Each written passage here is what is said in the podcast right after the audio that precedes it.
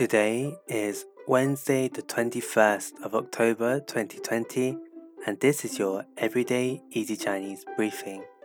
Hi everyone, this is Lin Lao Shi, and welcome back to our regular listeners. For those who are new, in each podcast episode, we will go through a new word a day and then practice building new phrases from this word.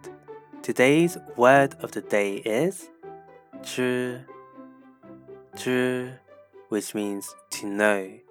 Let's see three other words which have this character in it.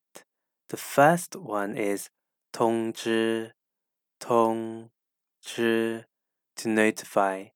This is very logical because tong means to connect and 知 means to know.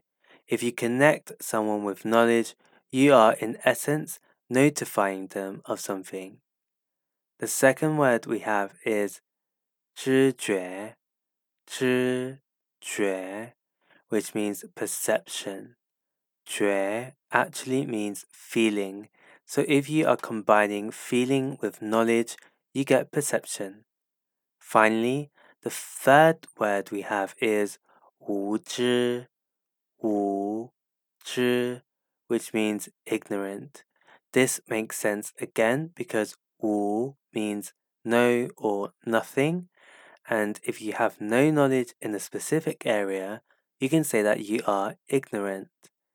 That's it for today, where we learned three words with the character 知 to know. We have 通知 to notify, 知觉 perception, and finally 无知 which means ignorant.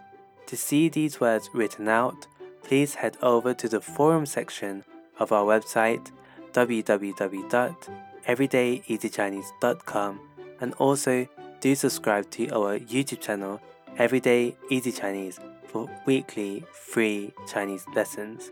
See you over there.